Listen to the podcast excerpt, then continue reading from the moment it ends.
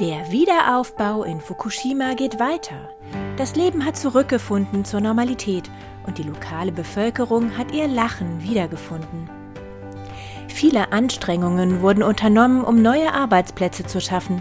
Und die köstlichen landwirtschaftlichen Produkte aus Fukushima sind sicher für den Verzehr. Es wird wieder gefischt, es werden die neuesten Technologien in der landwirtschaftlichen Produktion angewandt für eine bestmögliche Qualität. Der neue Werbespot auf der Website des Ministry of Economy, Trade and Industry der japanischen Regierung beginnt mit Bildern der Kirschblüte. Auf dem YouTube-Kanal wirbt das Ministerium für die Region Fukushima. Fukushima ist führend im Bereich der Energie- und Robotertechnologie. Das traditionelle Handwerk lebt auf.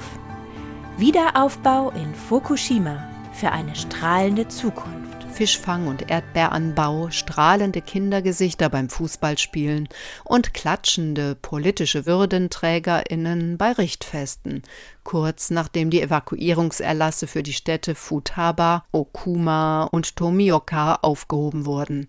Der Werbespot von 2020 preist das touristische Potenzial von Fukushima und präsentiert eine strahlende Zukunft der Region in Ostjapan. Doch die Zukunft strahlt auch in anderer Hinsicht. Die Nuklearkatastrophe bleibt bis heute für tausende Bewohnerinnen ein schweres Erbe, denn sie leben in Unsicherheit und Angst vor den Langzeitfolgen der Strahlung. Das Ministerium für Wirtschaft, Handel und Industrie, das den Werbespot produzieren ließ, ist auch für die Atomenergiepolitik im Land zuständig. Und die ist hoch umstritten. Der Reggae-Musiker Kamuro Tetsu alias Molotov spricht in Tokio auf einer Kundgebung vor dem besagten Ministerium. Die Rede des Rappers vom 28. September 2012 ist eine von vielen, die folgen. Tetsu Molotov ist nicht nur Musiker. Er gehört als Anti-AKW-Aktivist der Anti-Atom-Bewegung in Japan an. Mit dem Reaktorunfall von Fukushima vor zehn Jahren hat der Widerstand gegen die Atomenergie in Japan einen Aufschwung erlebt.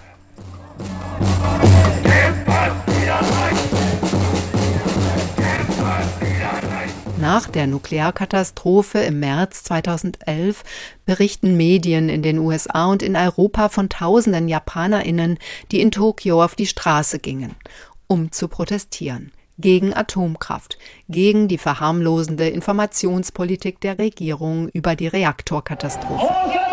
A large demonstration's taken place in Tokyo calling for an end to nuclear energy in Japan. It comes just over six months after the earthquake and tsunami that crippled the Fukushima power plant and was one of the biggest protests since the disaster. Kurzer Rückblick, was war passiert? Als am 11. März 2011 vor der nordostjapanischen Sanriku-Küste die Erde bebte, war das der Auftakt für eine Dreifachkatastrophe verheerenden Ausmaßes. Dem Erdbeben folgte ein gewaltiger Tsunami, der bis zehn Kilometer ins Landesinnere rollte. Durch diesen wiederum wurden in drei Meilern im Atomkraftwerk Fukushima Daiichi eine Kernschmelze ausgelöst. 20.000 Menschen starben unmittelbar, vornehmlich durch das Erdbeben und den Tsunami. Hunderttausende mussten ihr Zuhause verlassen, radioaktive Stoffe kontaminierten Luft und Wasser. Der Boden wurde verseucht. Viele Menschen leben bis heute in provisorischen Unterkünften und können oder wollen nicht zurück in ihr Zuhause. A strong overnight quake as it hit northeastern Japan off the coast of Fukushima. The initial quake was followed by a series of aftershocks. Zwar wunderten sich hiesige Medien vor zehn Jahren, dass in Japan die Dreifachkatastrophe von Fukushima mit stoischer Haltung hingenommen wurde. Allerdings hielt die Schockstarre nicht lange an. Es war, als hätte man ein Streichholz in einen Strohhaufen geworfen. Plötzlich kamen im Regierungsviertel Nagata-cho in Tokio zunächst Hunderte, dann Tausende und zuletzt explosionsartig bis zu 200.000 Menschen zusammen, um unter dem Schlagwort Saikado Hantai gegen die Wiederinbetriebnahme von Atomkraftwerken zu demonstrieren. Schreibt Andreas Singler in seinem Buch Sayonara Atomkraft Proteste in Japan nach Fukushima. Passend zur Blütezeit der Hortensie im Sommer ist diese Bewegung als Trägerin der Hortensienrevolution in die jüngste Geschichte des Landes eingegangen. Tatsächlich haben sich schon vor dem Reaktorunfall in Fukushima zahlreiche Menschen gegen die Verheißungen der Atomkraft aufgelehnt, nicht selten mit Erfolg. Die Zahl der Kommunen, in denen die Aufnahme nuklearer Einrichtungen durch die Bevölkerung abgelehnt wurde, übersteigt die Zahl der 17 Atomkraftstandorte in Japan um das Doppelte.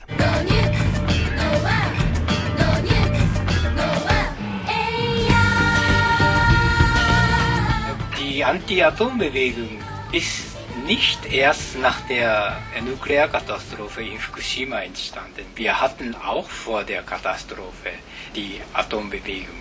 Äh, nicht nur gegen die Atomwaffen, sondern auch noch gegen die äh, friedliche Nutzung, sogenannte, muss ich sagen, friedliche Nutzung äh, der Atomenergie. Das heißt ja gegen Kernkraftwerke. Aber natürlich äh, nach der Katastrophe äh, sind mehrere äh, dagegen gewesen. Das war irgendwie wie ein Strohfeuer. Masao Fukumoto war langjähriger Deutschland-Korrespondent für einen japanischen Fernsehsender und ist Autor des in Japan erschienenen Buches Deutschland seit 28 Jahren schwach verstrahlt.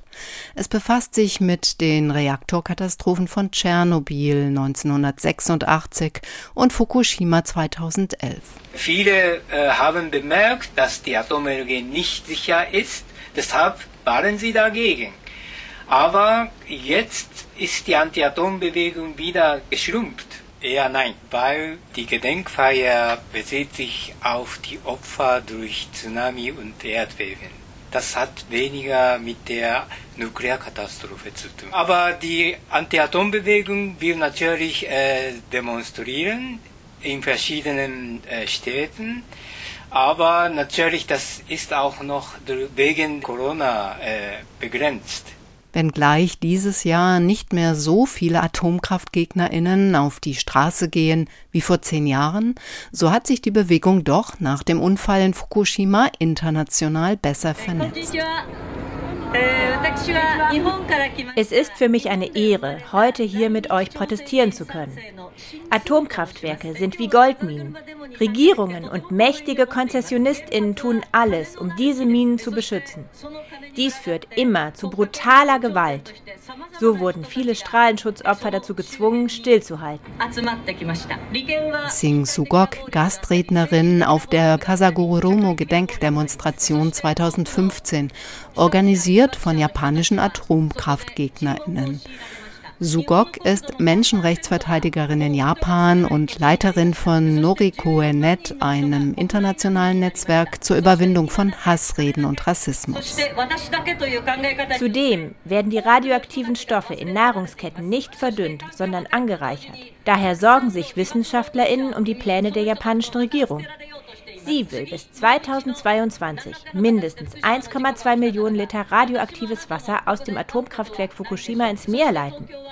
Das hatte das Beratungsgremium der Regierung rund neun Jahre nach der Atomkatastrophe empfohlen. Noch nie wurden solch große Mengen radioaktiv belastetes Wasser ins Meer verklappt.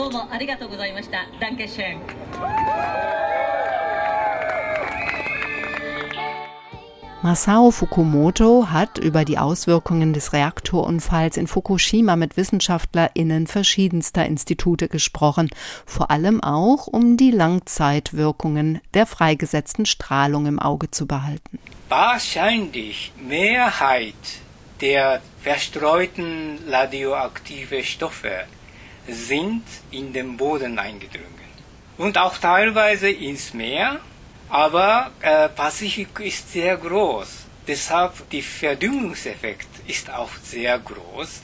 Aber man weiß noch nicht genau.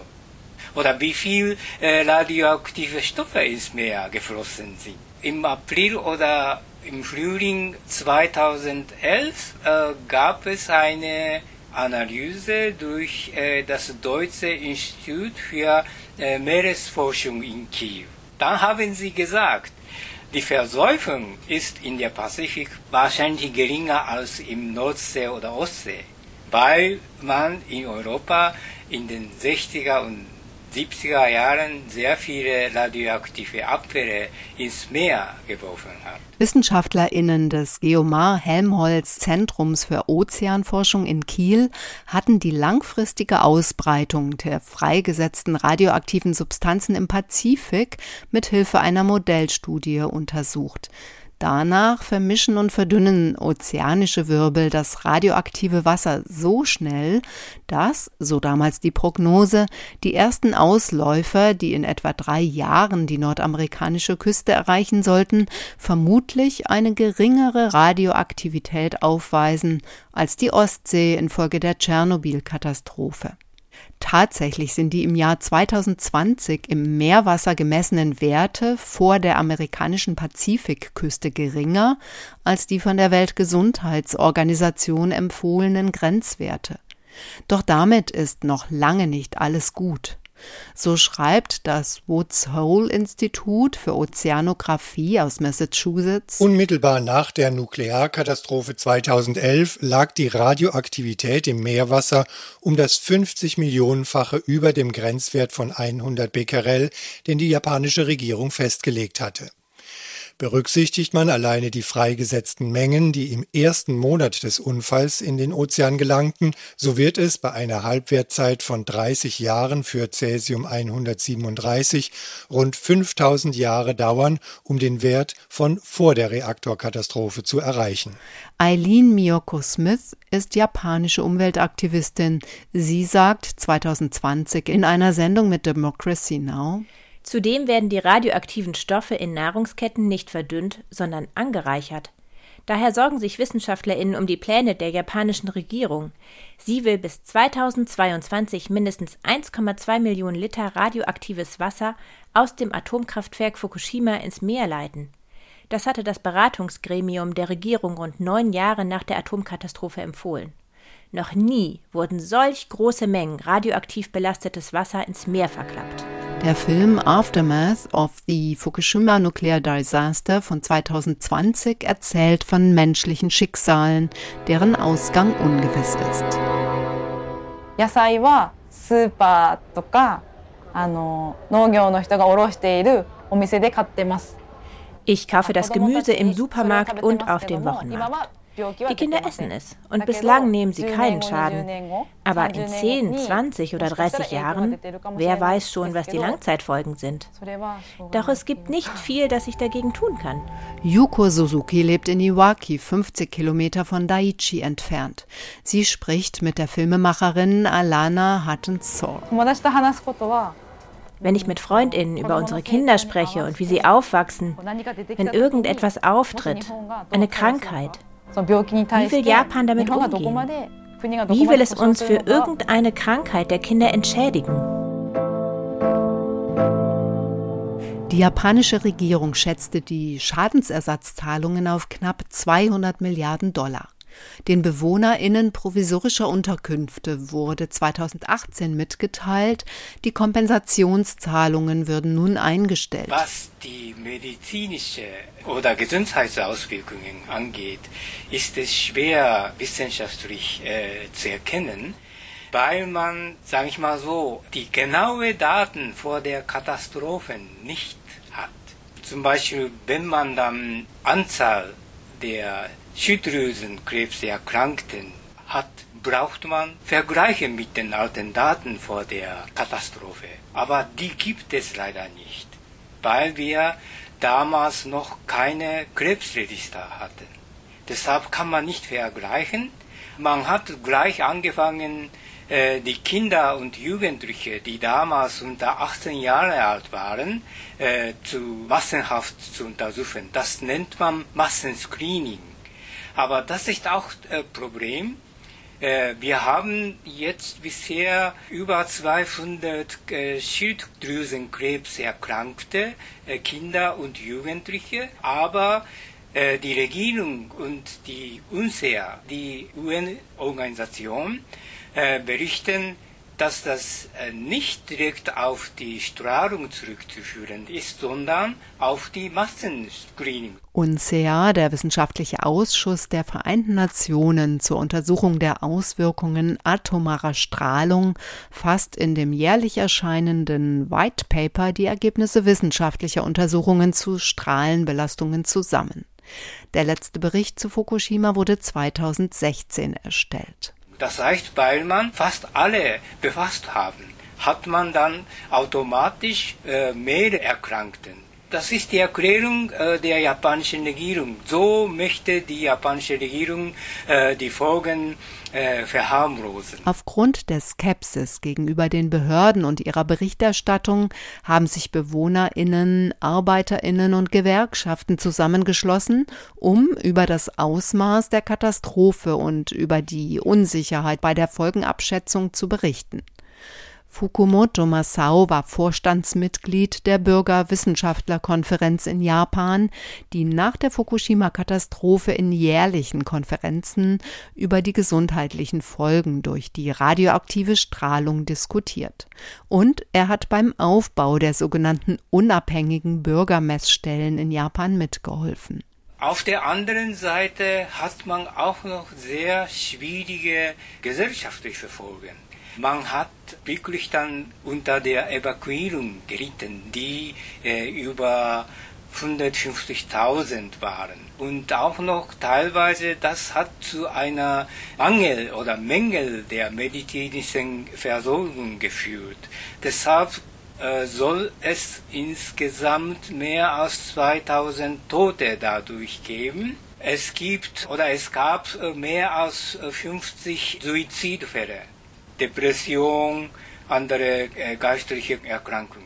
Aber allein äh, radioaktive Belastungen ist es sehr, sehr schwer zu forschen, weil es dabei um Niedrigstrahlungsdosis, die Folgen oder Auswirkungen sieht man sehr später. Deshalb ist es jetzt noch nicht zu beurteilen, welche Folgen man hat. Die Sprache der Werbespots des für Atomkraft zuständigen Ministeriums METI ist eine andere. Aufbruchsstimmung und Bilder von der Kirschblüte sind hier Symbol für die Überwindung der Katastrophe. Der Regierung zufolge wurde die Nuklearkatastrophe von Fukushima unter Kontrolle gebracht.